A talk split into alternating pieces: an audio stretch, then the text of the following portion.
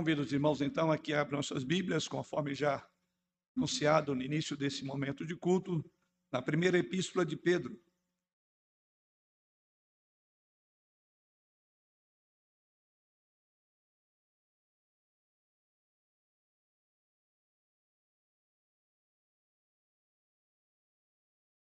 Primeira epístola de Pedro, no capítulo 1, vamos ler os dois versos iniciais desta epístola.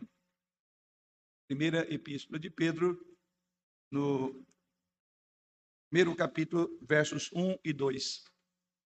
Assim diz o Senhor através da sua santa e inerrante palavra. Pedro, apóstolo de Jesus Cristo, aos eleitos que são forasteiros da dispersão no Ponto, Galácia, Capadócia, Ásia e Bitínia, eleitos segundo a presciência de Deus Pai, em santificação do Espírito, para a obediência e aspersão do sangue de Jesus Cristo. Graça e paz vos sejam multiplicadas. Versos 1 e 2 de 1 Pedro no capítulo 1. Bem, irmãos, ao longo do ano passado, estudamos o livro de Êxodo. E no livro de Êxodo, dentre muitas coisas que podemos salientar, nós aprendemos muito sobre a história do plano de Deus para redimir um povo que estava sob um regime de escravidão no Egito. E o objetivo do livro de Êxodo, ou o objetivo de Deus nessa em retirar o seu povo da terra do Egito, vimos, era de engrandecer a si mesmo, demonstrando a supremacia de Deus por meio da redenção de pessoas indefesas, como os israelitas. Vimos no livro de Êxodo os fundamentos do evangelho, como também fomos lembrados e, por que não, desafiados a entender a maneira como Deus também lida conosco. Depois disso, nós caminhamos de uma forma muito breve, tendo em vista o texto pelo livro de Ageu, onde ali aprendemos a priorizar a obra de Deus em nossas vidas. Como os irmãos já sabem, este ano estamos trabalhando com o tema No Mundo Sem Ser do Mundo, cumprindo a nossa missão. Tendo isso em mente, Vamos estudar com os irmãos essa carta, primeiro livro de Pedro. Por que vamos estudar essa carta? Eu vou apresentar os motivos para justificar, dentre muitos livros que poderíamos considerar, eu quero trabalhar particularmente em função do nosso tema.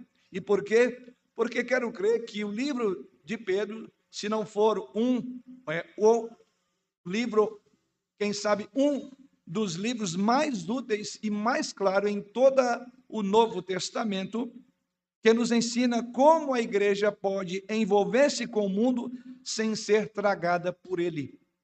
Faz parte do nosso tema. No mundo, sem ser do mundo. Quando você olha e olhará comigo também para esta passagem, para esse livro, você perceberá que Pedro ensina como viver fielmente, mesmo sendo forasteiros, em vez de pessoas que tenham acesso ao poder cultural e como ser firme nisto, como viver como exilados da dispersão, estrangeiros e até residentes, que estão apenas de passagem. É exatamente isso que nós encontramos no livro de Êxodo, ou no livro de. Estou com Êxodo ainda na cabeça. Se isso acontecer, os irmãos já sabem que agora me refiro a Pedro. Êxodo ficou bastante na cabeça. No livro de Pedro, ou a primeira epístola de Pedro, no estudo desse, desse livro, nós temos quatro objetivos. primeiro deles, o de vermos a mudança da realidade cultural como uma oportunidade a ser adotada e não uma tendência a ser temida. Vou repetir. Primeira ideia, o primeiro objetivo desses quatro é de vermos a mudança da realidade cultural como uma oportunidade a ser é, adotada e não uma tendência a ser temida. Segundo, de lembrar-nos que quem realmente nós somos e qual é o nosso chamado, porque muitas vezes na carreira cristã nós podemos esquecer disso. Terceiro propósito em considerar esse livro é o de não nos surpreendermos quando experimentamos pressões e perseguições no cristianismo. E em quarto e último lugar desse livro, nós vamos aprender o de que esse livro serve para nos ajudar a caminhar em direção à piedade no mundo que não vive para o Senhor. Meu objetivo nessa série, então, irmãos, é de ajudar-nos a ver que, quer como exilados, quer como peregrinos e forasteiros, nós somos chamados por Deus para viver numa vida de confiança num plano maior, mesmo que estando sob ataques, mesmo que estando sob é, perseguições das mais variadas formas. O livro de Êxodo, ele encoraja todos nós crentes a continuarmos confiando em Deus, à medida que a nossa vida se torna mais desafiadora por causa mesmo do sofrimento ou, quem sabe, da perseguição que possa vir sobre nós. A mensagem deste livro mostra como ser uma comunidade exilada, porém firme na graça de Deus. Deixe-me confirmar isso com base em alguns versículos. Aí eu falo da carta que não é muito grande. Você verá isso no versículo de número 6, quando ele diz, no mesmo capítulo: Nisto exultais, embora no presente, por breve tempo, se necessário, sejais contristados por várias provações. Caminhando para o verso 7, para que, uma vez confirmado o valor da vossa fé, muito mais preciosa do que ouro perecível, mesmo apurado por fogo, redunde em louvor, glória e honra na revelação de Jesus Cristo. Então você observa que o tom da carta é um tom de pessoas que viviam debaixo de ameaças, tendo em vista que eram crentes e fiéis ao Senhor. Então não há dúvida, nós vemos isso nesse livro. Enfim, irmãos, o livro de, que temos diante de nós, onde vamos iniciar a nossa série de mensagens, esse livro também nos ajuda, por assim dizer, redefinir a sua e a minha expectativa de como viver quando a cultura se torna cada vez mais hostil e desafiadora para ser crentes.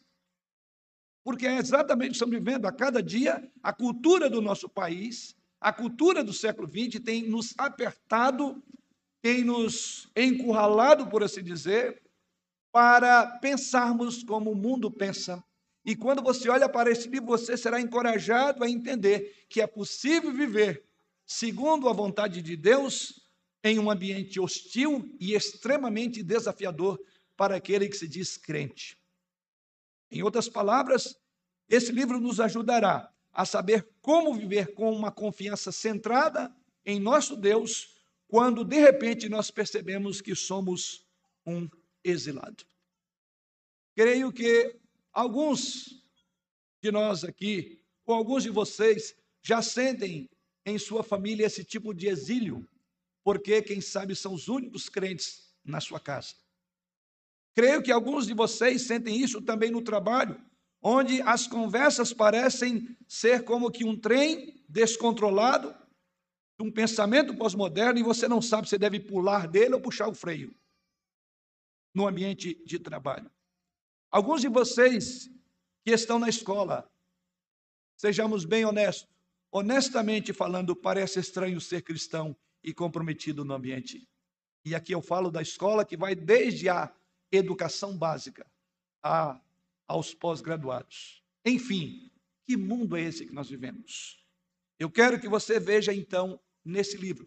Eu quero que você acompanhe comigo a visão de Pedro sobre como viver como, como exilado. Aliás, é, é a nossa ênfase nesta noite. Diga-se de passagem, o nosso tema, como já foi informado, vivendo como um exilado. Porque é exatamente assim que Pedro inicia a sua carta e caminha por ela, falando aos seus leitores como exilados. Então eu quero que você olhe comigo para a visão que Pedro tem de como você pode viver como um exilado, como estabelecer uma vida exilada nos versículos 1 e 2 que lemos aos irmãos, nós veremos desde o princípio que Pedro, Pedro apresenta uma visão de como viver como um exilado.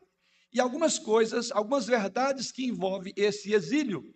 E a primeira coisa, ou que eu quero que você já note aí, é que Pedro desenvolve nesses dois versículos, primeiramente, um chamado de Deus. Em segundo lugar, nós veremos um plano e em terceiro lugar, uma esperança. Nesses dois versículos, um chamado, um plano e uma esperança. É o que vamos olhar para o texto dessa noite. Mas antes de fazê-lo, vamos mais uma vez pedir a direção do Senhor. Pai, nesta hora voltamos diante do Senhor e agora estamos diante da tua palavra santa, inerrante, inspirada, infalível, que é sopro do Senhor, é o hálito do Senhor chegando aos nossos ouvidos, aos nossos corações. E dá, Senhor, que os nossos olhos se abram não apenas para ler o texto, mas os olhos da fé, os olhos da alma, o nosso coração se abra e qual terra sedenta fique na expectativa de que tu venha regá-lo com o poder da instrução da tua palavra vindo ao nosso coração essa noite. Em nome do teu filho Jesus é que oramos, pedindo essa direção. Amém. Um chamado, um plano e uma esperança. Primeira coisa, o chamado. Veja como o apóstolo Pedro começa dizendo: Pedro, apóstolo de Jesus Cristo, aos eleitos. Aqui está, um chamado.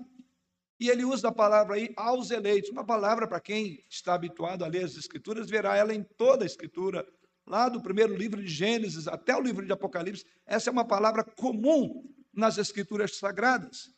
Então, o primeiro elemento na vida de um exilado Começa Pedro dizendo está relacionado ao chamado. Então há um chamado de Deus. Você, como diz a linguagem popular, não caiu de paraquedas, de paraquedas. Não é um acidente de percurso. Há um chamado de Deus. Então a primeira coisa que nós devemos ter firmeza é a convicção de que somos exilados desse mundo, mas estamos aqui numa missão, e essa missão começa com o entendimento do que é ser chamado por Deus. E assim que o apóstolo Pedro usa a expressão aos eleitos de Deus, ou seja, a trajetória das vidas dessas pessoas a quem Pedro escreve está ligada a uma frase muito importante no início do versículo 1, que é eleitos que são forasteiros da dispersão. Pedro continua dizendo. Esta é uma declaração muito significativa, tão significativa que nós vamos detalhá-la. Mas antes de nós detalharmos essa expressão, antes de mergulharmos no entendimento desta passagem, precisamos entender algumas coisas sobre o contexto desse chamado ou dessa vocação e como este contexto vai definir a palavra chamado aí em 1 Pedro, no primeiro capítulo. Porque sempre que nós temos estudado um livro da Bíblia, é sempre útil, necessário, fundamental que você conheça a história do povo a quem ele se destina, aos destinatários. E assim Pedro começa exatamente falando para quem foi escrito esse livro qual foi a razão por que este livro foi escrito? Ou o que levou Pedro a escrever esse livro? Então, versículo 1, irmãos, começa com uma referência à pessoa do remetente. Ele aqui chama de apóstolo de Jesus Cristo. Isso mostra, então, que o termo apóstolo era um ofício de autoridade atribuído a alguns dentro da igreja primitiva. Particularmente, doze homens foram chamados de apóstolos porque viram a sua ressurreição e tinham as suas insígnias de apóstolos do Senhor Jesus Cristo. Então, já vale ressaltar: tenha cuidado daqueles que hoje se chamam apóstolos. O livro foi escrito por um apóstolo e ele assim se identifica. O remetente é Pedro, o apóstolo, porque é assim que ele afirma, verso 1: Pedro, apóstolo de Jesus Cristo, um dentre aqueles doze homens. Se temos então quem foi o que encaminhou a carta, o remetente, agora vamos olhar o destinatário. Quem são os destinatários? Os irmãos verão ainda no mesmo versículo que a carta foi escrita para as igrejas que estavam situadas na região, diz aí, do Ponto, Galácia, Capadócia, final do verso 1, Ásia e Bitínia. Ou seja, a carta foi escrita para as igrejas da que hoje seria a Turquia moderna para os irmãos terem uma ideia. Para as igrejas do que hoje seria a região da Turquia.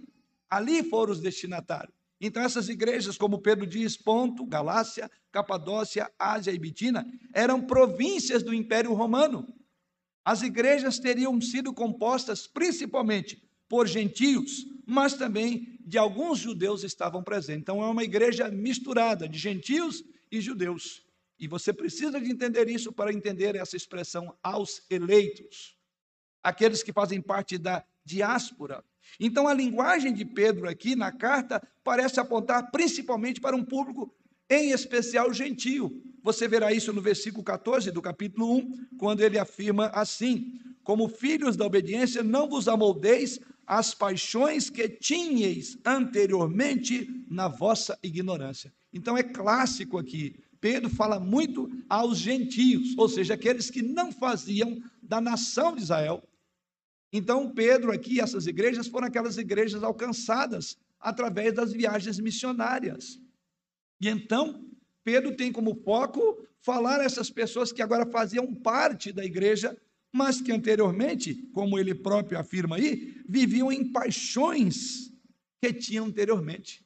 Então, o que significava dizer que conviver no contexto da época de Pedro, para essas pessoas era pior ainda, porque eles tinham estado no mundo, um mundo que agora os odiava, um mundo que os via como peregrinos e forasteiros, então havia uma tendência, quem sabe, de voltar para aquelas práticas. Tanto é que ele diz no verso 14 novamente, como filhos da obediência, não vos amoldeis, não tomem a forma das paixões que vocês tinham anteriormente. Ou seja, então o apelo do mundo na época era muito grande para aqueles crentes recém-chegados à igreja e que anteriormente viviam também lá no mundo.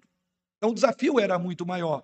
Então isso então faz observar que embora tenham muitos judeus aqui nessas igrejas, mas havia um grande número de pessoas gentílicas. É um público gentílico. Você verá isso também no versículo 18 do mesmo capítulo. Você verá isso no capítulo 2, versículo 10.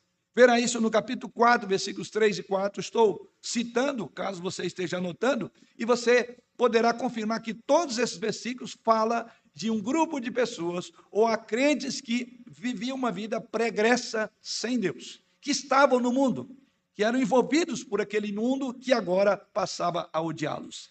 Mas eles deveriam então ter conhecido uma boa parte do Antigo Testamento. Porque, dado o número grande de referências ao Antigo Testamento, ou seja, eram pessoas que tinham chegado para a igreja, que vinham de uma vida pregressa sem Deus, mas que chegaram na igreja e começou a entender, estudar o Antigo Testamento, que era o clássico, por assim dizer, dos judeus, que também faziam parte da igreja. Então eram crentes que estavam querendo progredir na vida cristã, porém estava enfrentando uma profunda oposição do mundo. A carta foi escrita para pessoas que estavam nos estágios, por assim dizer, iniciais é, de uma perseguição que tinha um limite. Essa perseguição aqui ainda não levava-os à morte. Então, o tema do sofrimento é outro ponto importante. O tema sofrimento é importante em todo o livro. Ele cobre praticamente todo o livro. Vai desde o capítulo 1, versículo 6, até o capítulo 5, versículo 10. Você verá que o tema recorrente é o sofrimento. Então, o sofrimento, a perseguição está em todo este livro.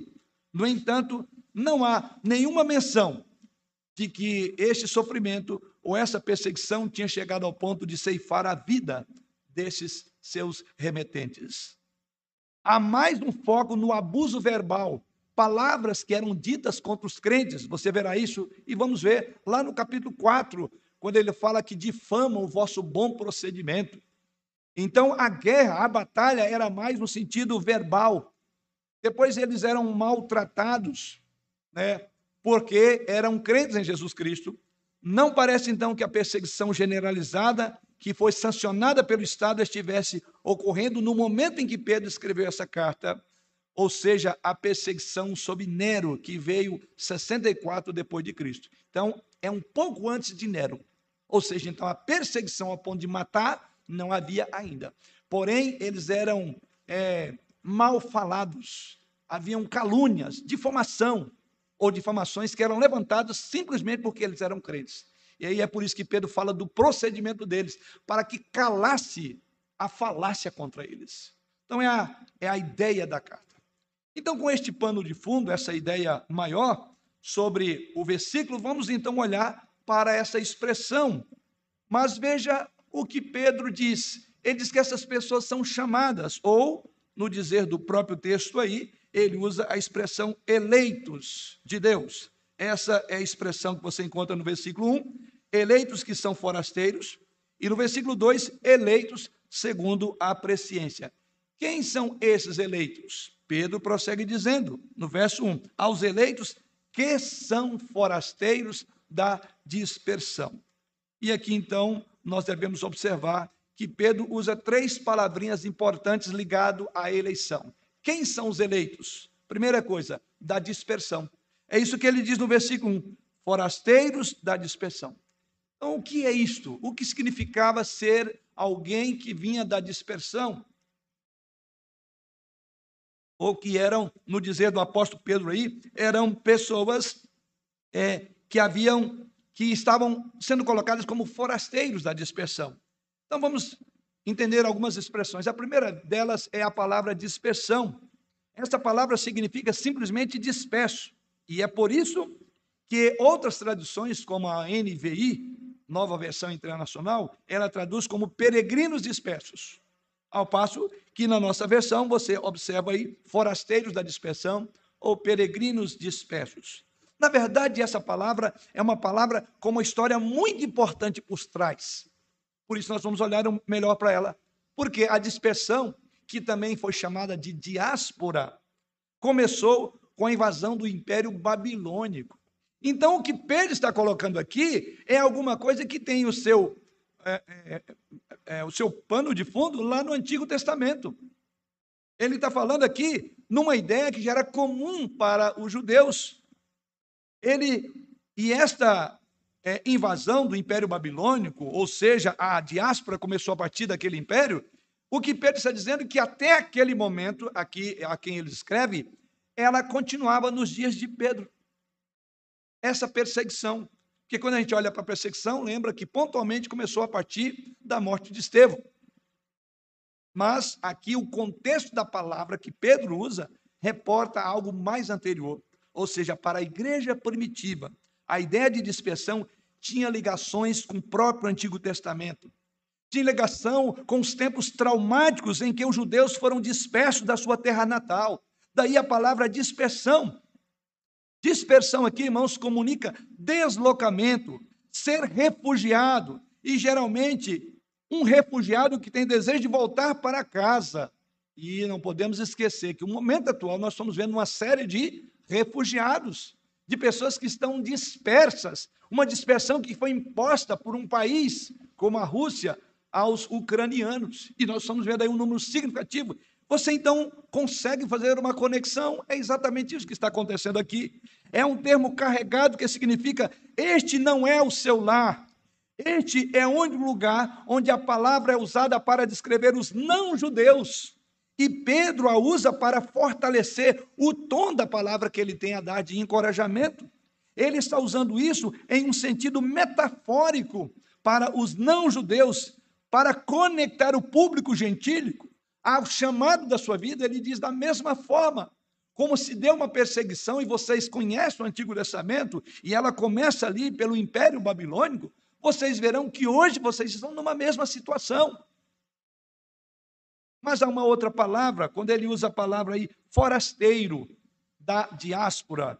Então, enquanto que diáspora reflete exatamente a ideia de alguém que foi expulso que comunica a ideia de deslocamento, ele diz que essas pessoas são forasteiras, ou mesmo forasteiros, no nosso texto, ou você pode traduzir também como exilados. O termo grego aqui, o significado é exilado, que foi traduzido na nossa língua aí por forasteiro. O que é um exilado? É alguém que está longe do seu lar.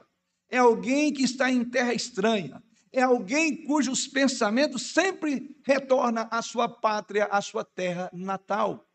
Então, os cristãos, em qualquer lugar, são um grupo de pessoas cujos olhos estão sempre voltados para a lealdade que vai além do tempo presente. Estão com os olhos na eternidade.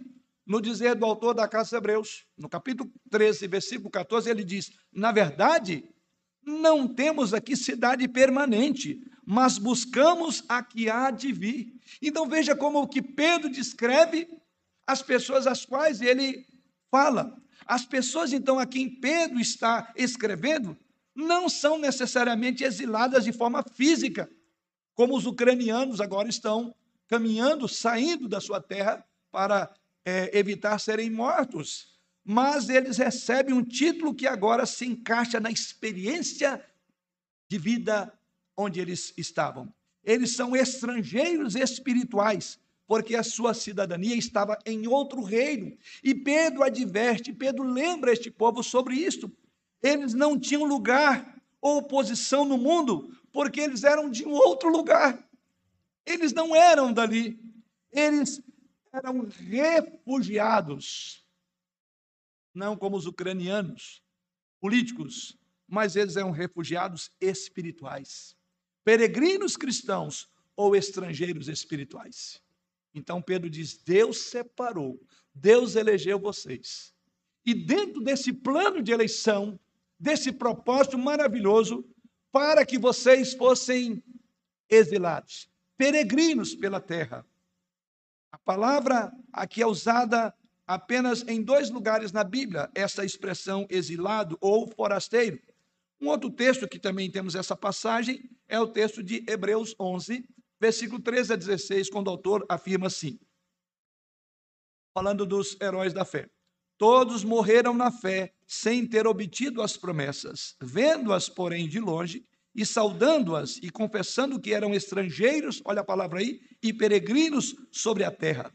Porque os que falam desse modo manifestam estar procurando uma pátria. E se na verdade se lembrassem daquela de onde saíram, teriam oportunidade de voltar, mas agora aspiram a uma pátria superior, isto é, celestial. Por isso, Deus não se envergonha deles, de ser chamado seu Deus, porquanto lhes preparou uma cidade. Deus não se envergonha de ter o nome dele num grupo de pessoas que são tidas como loucas, pessoas que não têm nada a ver com esse mundo, são uns tontos, assim chamados, uns malucos, e diz que Deus não tem vergonha de ter o nome em pessoas que não têm uma pátria nesse tempo presente. Em ambos os casos, a palavra identifica então uma distinção significativa entre o povo de Deus e as pessoas do mundo. Cobre parte do nosso tema, sem ser do mundo. É isso que Pedro está dizendo, irmãos. O povo de Deus é diferente. Vamos por assim dizer que o povo de Deus é deslocado. E o efeito de ser um povo deslocado é que eles vivem de uma forma diferente, uma maneira diferente de viver, de pensar. Como veremos isso ainda no mesmo capítulo 1, em outra mensagem. Um tratamento diferente que eles recebem do mundo. Ser exilado é uma realidade muito significativa. ser exilado é uma realidade muito significativa. Você já pensou nisso? Que legal, eu sou um exilado. Isso tem muito sentido. Aqueles que estão sendo exilados dos seus países, expulsos, como agora ali na Ucrânia, não estão felizes. Eles estão saindo, mas com desejo de ficar. Estão saindo, inclusive alguns não saíram e não sairão. Dizem, eu vou morrer porque eu não vou sair da minha pátria, da minha terra natal. Ser um exilado espiritual é diferente de ser um refugiado. Aqui é outro ponto importante nessa expressão usada por Pedro. Por quê? Ser exilado espiritualmente é diferente de ser um refugiado, ou até mesmo um peregrino em nosso contexto. O objetivo de um refugiado é o quê? Faça os irmãos verem aqueles ucranianos. O objetivo deles é de estabelecer uma vida e, quem sabe, até é, tornar estável uma vida num outro país. Aí os países do mundo inteiro estão abrindo as suas fronteiras para receber aqueles que são exilados da guerra. E qual é o propósito dessas pessoas? Eles querem ter um local onde ficar. Ainda que saudosos do seu país, coração dividido, mas eles esperam agora um sossego numa pátria que os receba. Eles esperam que vá para uma pátria, que possam ir para uma pátria onde não tem guerra, onde eles não estarão sujeitos a morrer com, balas e bombas. Ninguém quer ser um refugiado por toda a vida. Então, eles estão com foco em outro país. Se de repente as coisas se acalmarem, poderão voltar. Mas se não, eles vão se estabelecer. Vão ter o seu green na, própria, na nação para onde vão, porque esse é o plano de alguém exilado do ponto de vista político. Mas o objetivo para um refugiado, nesse sentido, é de assimilar de estabelecer-se na cultura. E quanto mais tempo eles estiverem ali, na cultura estrangeira, mais eles haverão de se integrar nela. Mas a palavra que Pedro usa aqui, ela tem um tom diferente. Muitos cristãos, ou melhor, para muitos refugiados espirituais, a integração excessiva ou esquecimento da sua verdadeira cidadania não deve ser o seu objetivo. Diferentemente de um refugiado de guerra que quer encontrar uma nova pátria que o abrace. O refugiado espiritual diz Pedro, não. Ele está, como diz o autor da Casa Hebreus, vendo uma pátria superior. O que significa dizer que viver no mundo como crentes é um profundo desassossego. Nunca teremos uma calmaria, não vamos nos acomodar ao status quo, à mentalidade, porque somos exilados somos peregrinos, estamos de passagem por esse mundo. Essa é a ideia que está aqui no texto de Pedro. Os refugiados espirituais, eles não devem ter uma integração. Na verdade, eu até me arriscaria a dizer que se você é um cristão verdadeiro, você sabe que o problema espiritual para você não é a integração em nossa cultura. O problema geralmente é que nós estamos tão aculturados com o mundo e com o seu sistema que não sabemos mais como viver como exilados nesse mundo. Perdemos a referência da pátria celestial, porque estamos a cada dia nos tornando aculturados com o próprio mundo, amoldando-nos ao próprio mundo. Eu diria que a grande batalha nossa é diferente de um exilado político, de um exilado de guerra. Não é estabelecer um novo lugar. O nosso é não ter lugar mesmo. Você entende que grande desafio no mundo, disse Jesus Cristo, mas sem ser do mundo. Isso Pedro está abordando aqui. Muitos cristãos hoje estão lutando para saber como pensar e o que sentir quando o cristianismo é desvinculado da cultura atual. Muitos cristãos hoje estão lutando para saber como viver um mundo onde eles são marginalizados, onde eles são criticados, ridicularizados e até mesmo hostilizados porque têm uma mentalidade diferente. Cristãos verdadeiros terão esse sentimento. Eles estão lutando sobre como viver em uma cultura pós-cristã que abandonou Deus na esquina, que nem tem Deus na, na sua agenda, que perdeu os absolutos de Deus. Sim, esses cristãos estão lutando para saber como ser um alienígena enganjado numa missão. É exatamente isso que Pedro está dizendo. No momento tão importante da nossa história, somos alienígenas com uma missão. Pedro usa esse termo carregado de propósito, irmãos, para nos conectar à nossa verdadeira identidade, à nossa cidadania suprema, que foi estabelecida por um chamado, eleitos de Deus. Você já pensou na sua transitoriedade nessa terra? Dessa perspectiva? E você pode dizer: Eu me alegro de ser um alienígena. Essa carta foi feita para pessoas que talvez estejam já desanimados, dizem, não vale a pena mais. Não vou ter filho, por que, que eu vou criar filho nesse mundo? Não tem como educar os filhos, porque é assim mesmo. Como até hoje de manhã houve alguma participação na escola dominical? Não. Esse texto chama a mim e a você para levantarmos como verdadeiros alienígenas no tempo presente, com foco na eternidade e com um pé que anda firme por essa terra de peregrinos. Então, essa é a grande palavra. E é assim que Pedro então diz: eles são eleitos, eleitos que são forasteiros. Essa palavra eleitos também é muito importante, porque ela estabelece a vida de exilada conectada e sendo controlada pelo Senhor do universo.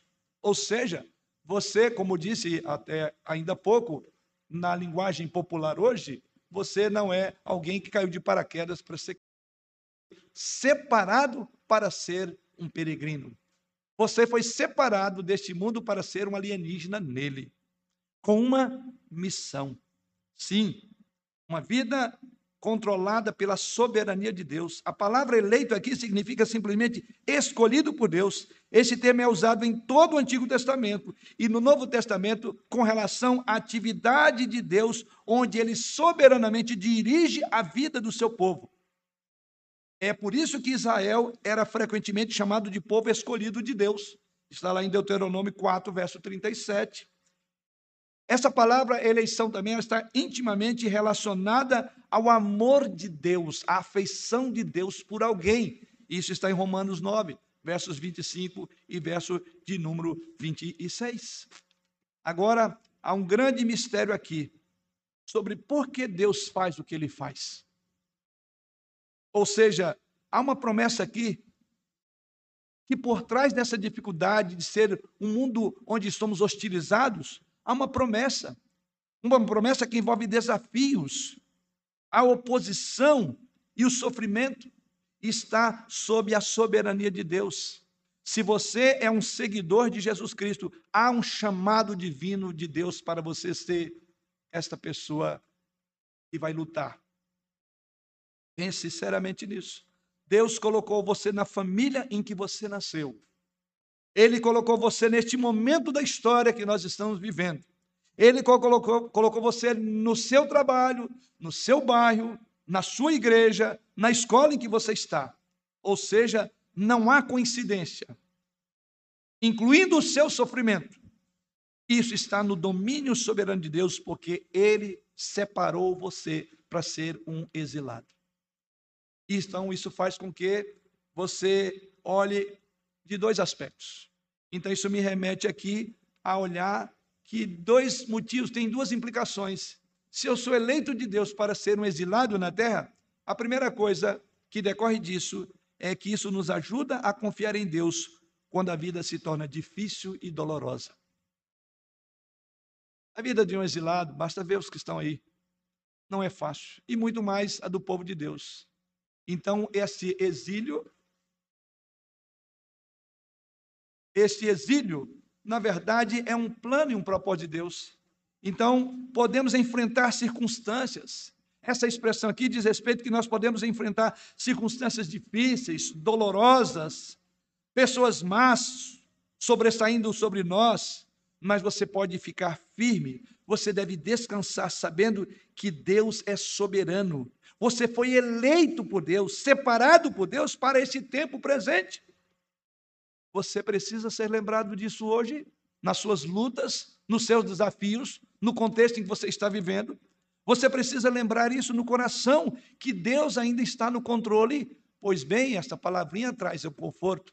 Mas uma segunda implicação dessa palavra eleitos, em segundo lugar, porque o chamado divino significa que Deus não nos colocou na terra para simplesmente nos integrar à cultura, mas eleitos para a dispersão. Esse é o ponto. Veja o que Paulo, que Pedro diz: são eleitos que são forasteiros da dispersão. Desculpe, vou ler o início. Pedro, apóstolo de Jesus Cristo, aos eleitos que são forasteiros da dispersão. Ou seja, a dispersão, o fato de ser peregrino, faz parte do projeto da eleição de Deus. Então significa que Deus tem um projeto e um plano em te escolher e colocar nesse mundo. E ele colocou você nesse mundo para ser alguém que vai andar por ele e não deve fixar moradia nele. Então temos aqui diante de nós um grande desafio. Se por um lado temos um conforto de que como eleitos e peregrinos Deus há de nos suprir nas nossas lutas, por outro lado nós temos uma grande responsabilidade. Ou seja, não podemos interagir com a cultura, nós não podemos simplesmente passar despercebidos mas nós devemos viver como exilado. Então, o chamado divino significa que há um propósito divino para a vida sua e minha, a vida de crente. Há uma razão por que nós estamos aqui. Alguns cristãos certamente ficam chocados com relação a críticas que recebem no ambiente do trabalho, da família, é, do bairro, do próprio estudo. Outros ficam perplexos por ver a oposição que tem se levantado Querido, fique feliz. Você tem uma dupla cidadania. E para o mundo você é um alienígena. São pessoas esquisitas, estranhas. É assim que eu e você seremos vistos, porque isso está implicado na expressão eleitos da dispersão. Ou seja, nós temos uma pátria que não é esta. Mas o chamado divino em nossas vidas significa que há uma missão. O nosso propósito e a nossa identidade são claras. Deus nos escolheu para este momento. Por isso que ele diz: nós somos eleitos e exilados. Deus escolheu você com este fim. Um comentarista chamado Simon Kistemacher, ele caracteriza os destinatários dessa carta é, de forma tríplice. Ele diz assim: resumindo essas três palavras que estudamos até aqui. Ele diz: espiritualmente, eles são eleitos de Deus. Ou seja, os cristãos são o povo de Deus, escolhido na eternidade, separado do mundo, padecendo o ódio do mundo, suportando o sofrimento do mundo e a perseguição do mundo, mas, ao mesmo tempo, proclamando as virtudes de Deus. Ou seja, enquanto sofre, ele proclama virtude. Assim como alguém disse que a vela, para iluminar, precisa de é, ser consumida. E nós, por assim dizer, sangramos enquanto saramos a nossa humanidade. É o nosso trabalho, é a nossa missão. Então, ele continua dizendo: espiritualmente são eleitos de Deus, socialmente são forasteiros no mundo, ou seja, os cristãos são moradores estrangeiros no mundo. Aqui não é o seu lar, pois a sua estada na terra é temporária, a sua cidadania verdadeira é no céu. E por fim ele diz: politicamente são dispersos. Ou seja, a palavra dispersão se refere ao exílio, como resultado de defender uma causa superior. Então, somos espiritualmente eleitos, somos socialmente forasteiros e somos politicamente dispersos. Essa é a imagem. Mas Pedro prossegue. Ele fala que Deus tem um plano para essas pessoas eleitas. Em segundo lugar, ele fala de um plano. Veja o versículo 2. Um plano divino. Qual é o plano? Ele diz: eleitos segundo a presciência de Deus Pai, em santificação do Espírito, para a obediência e aspersão do sangue de Jesus Cristo. Qual é o plano? O segundo aspecto dessa vida de exilado relaciona-se com o plano cósmico de Deus na salvação. Pedro aqui está tentando, desde o início de sua carta, enraizar seus leitores, não apenas no chamado de Deus, como ele já colocou, mas também no plano da redenção. Como este plano se deu? Como que Deus fez isso? Ele então explica, né, em santificação, primeiro pela presciência de Deus, Segundo, pela santificação do Espírito. Terceiro, para a obediência e aspersão do sangue de Jesus Cristo. Em outras palavras, para entender como viver como um exilado no mundo, você precisa saber qual é realmente o objetivo final. O que Deus quer com isso? Por que o sofrimento vale a pena? Por que existe uma categoria de exílio para onde se dirige o fim da nossa história? Essas são as questões que estão por trás de nossas vidas e das nossas dificuldades e da nossa peregrinação e do nosso exílio. Há um plano, propósito de Deus. Portanto, Pedro identifica aqui quatro frases breves, não vou descer a mais pormenores, até mesmo em função do tempo. Primeiro, ele diz aqui que há uma forma, de uma forma ou de outra, há um plano maior, onde a Trindade envolveu nele: Pai, Filho e Espírito Santo. Por isso que ele diz, segundo a presciência de Deus Pai. A ideia dessa expressão aqui é mais do que apenas Deus sabe o que vai acontecer. A presciência, na verdade, está ligada ao amor soberano de Deus. Ser conhecido de antemão, ser amado como Jesus Cristo foi amado do Pai antes da fundação do mundo. Então está ligado ao amor pactual e redentor de Deus. Então você foi eleito segundo um amor pactual e redentor de Deus. Depois ele prossegue dizendo em santificação do Espírito, ou seja, é o plano divino de Deus tornando o seu povo santo através da terceira pessoa da Trindade, o Espírito Santo. Esta é uma daquelas referências à santificação. E para viver como peregrino, você precisa de entender, você deve viver em santificação do Espírito. Do contrário, você viverá como as pessoas do mundo vivem. Então, no plano de Deus é um plano completo em que ele ama você incondicionalmente, independentemente de você, e ele faz isso no amor que não há como explicar, antes do mundo existir, e ele aplica esse amor através de uma obra de santificação, de mudança de vida. É por isso que Pedro vai dizer nessa carta aqui, conforme lá o versículo 14, que eles eram filhos da é, que viviam fora agora do evangelho, que eles vieram de uma vida pregressa sem Deus. E por fim ele diz: para a obediência e a aspersão do sangue de Jesus Cristo. À luz deste livro de Pedro e do versículo 22, parece que esta é uma maneira de descrever a conversão completa, ou seja, o plano de Deus é redimir um povo que jura fidelidade a Jesus Cristo. Eleito segundo a presciência de Deus. Isso vem a você com a obra do Espírito Santo santificando a sua vida. E essa santificação só é possível porque há uma aspersão do sangue de Jesus Cristo sobre a sua vida. Porque sem derramamento de sangue não há remissão de pecados. Então, o plano de Deus é redimir um povo que jura e vive em fidelidade a Ele, mesmo sendo peregrinos nessa terra. Pedro está aqui, então, usando uma expressão do Antigo Testamento, quando ele usa a palavra aspersão do sangue. E a aspersão do sangue é onde uma pessoa era purificada, onde uma aliança era inaugurada pelo derramar, pelo borrifar de sangue, enquanto a pessoa jurava obediência ao seu Deus, que haveria de guardá-la numa aliança. Então há um pacto aqui. Quando você junta todas essas expressões, fica claro que Pedro está usando o fundamento profundo do evangelho para encorajar os exilados. O que encoraja nós como exilados? O evangelho. Essas expressões é o evangelho. E Deus veio ao mundo para salvar pecadores, e ele faz isso por meio de Jesus Cristo pela ação soberana do Espírito Santo e pelo mover do amor de Deus. É o Evangelho. Veja como o Evangelho está em toda a Escritura. Nós vimos o Evangelho todo ali no Antigo Testamento. E olha Pedro aqui de novo reportando. Então, o que Pedro está dizendo, sabe o fundamento, sabe o encorajamento para viver uma vida exilada? É o Evangelho, que vocês foram trabalhados por Deus. Há uma aliança, há um pacto de Deus com vocês. E esse pacto, essa aliança, deve sustentá-los nos momentos difíceis.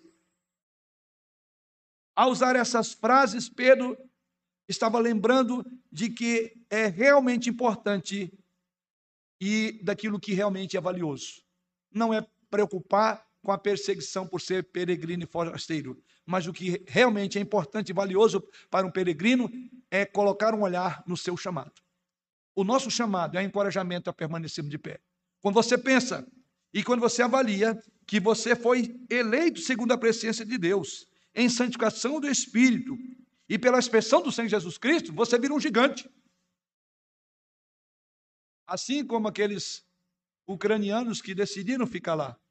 Uma missão literalmente kamikaze. Um dos exércitos mais poderosos do mundo. Mas o que encoraja? O patriotismo. E muitos estão morrendo, e vão morrer, e não sairão de lá. Porque são pessoas que estão sob combate. E agora a questão é: como podemos viver ouvindo bombas ao nosso lado, perseguição das mais variadas? Você precisa entender: você foi eleito por Deus Pai, pela ação soberana do Espírito Santo e o derramar do sangue de Jesus Cristo. Tem alguma coisa que faz você ficar diante de um pelotão e se entregar para a morte maior do que isso? Se os ucranianos têm o seu país que amam como meio de ficar lá, o que dirá de nós? Não é pouca coisa ter sido eleito pelo general do general, generais, o Senhor dos senhores, o dono do universo, de ter uma ação soberana do Espírito Santo sobre a sua vida. Então você entende que Pedro inicia a sua carta dando uma palavra de encorajamento. Deus tem um plano na sua vida. Esta é a parte da razão pela qual você precisa estar de pé quando vier tentações e provações. Quando vierem bombas nucleares, você não vai arredar o pé, como peregrino e forasteiro, você tem um olhar para a glória de Deus. E ela será suficiente para guardar você, para proteger você e até mesmo para que você seja fiel, inclusive se for necessário entregar a sua própria vida, ser fiel até a morte. Uma das igrejas do Apocalipse que nós estamos estudando. Então Pedro lembra que o que vale a pena viver, o que vale a pena sofrer, o que vale a pena morrer é porque Deus tem um plano.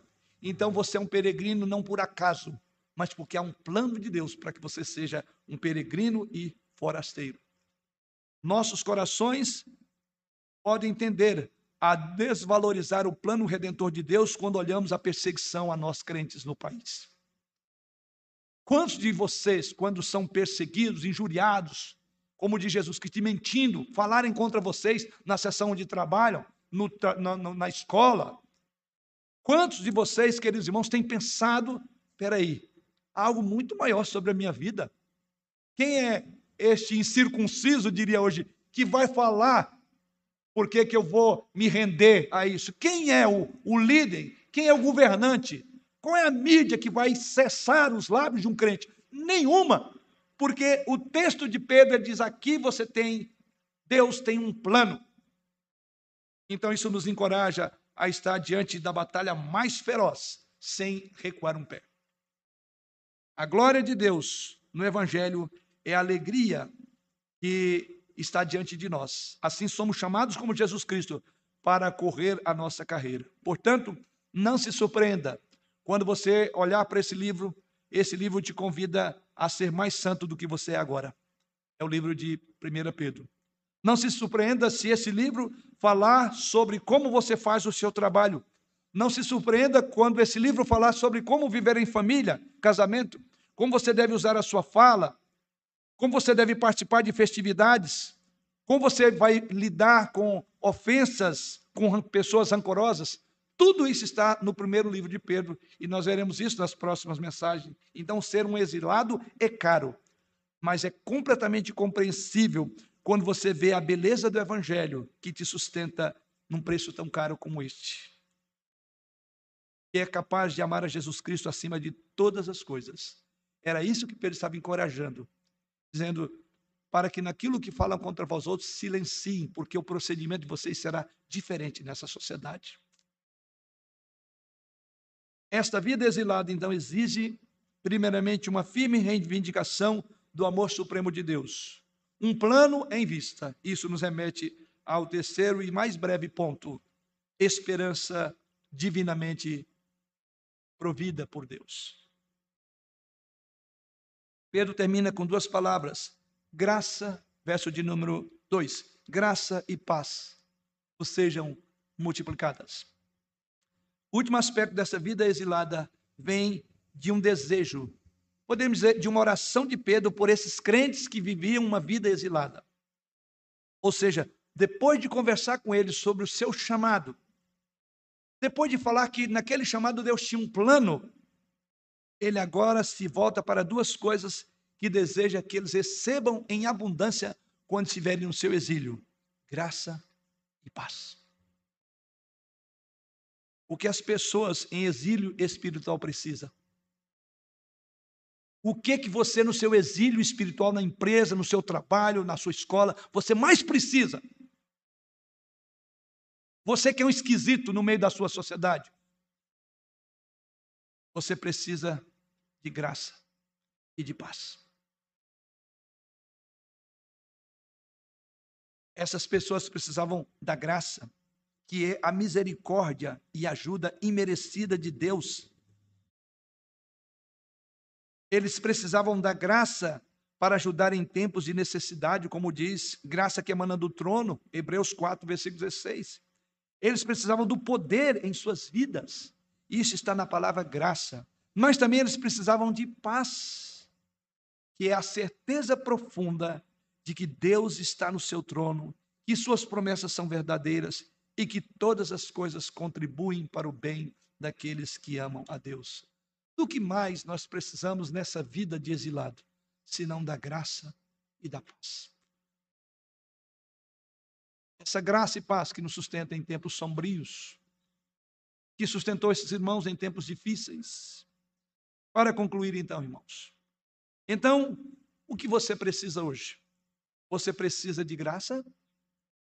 Você precisa de paz para o que você está enfrentando hoje, no contexto das suas relações?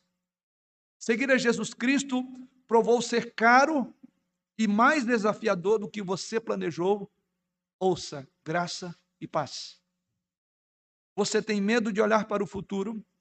Você precisa de graça para alcançar uma mentalidade de exílio? Você precisa da graça do arrependimento de um coração perverso?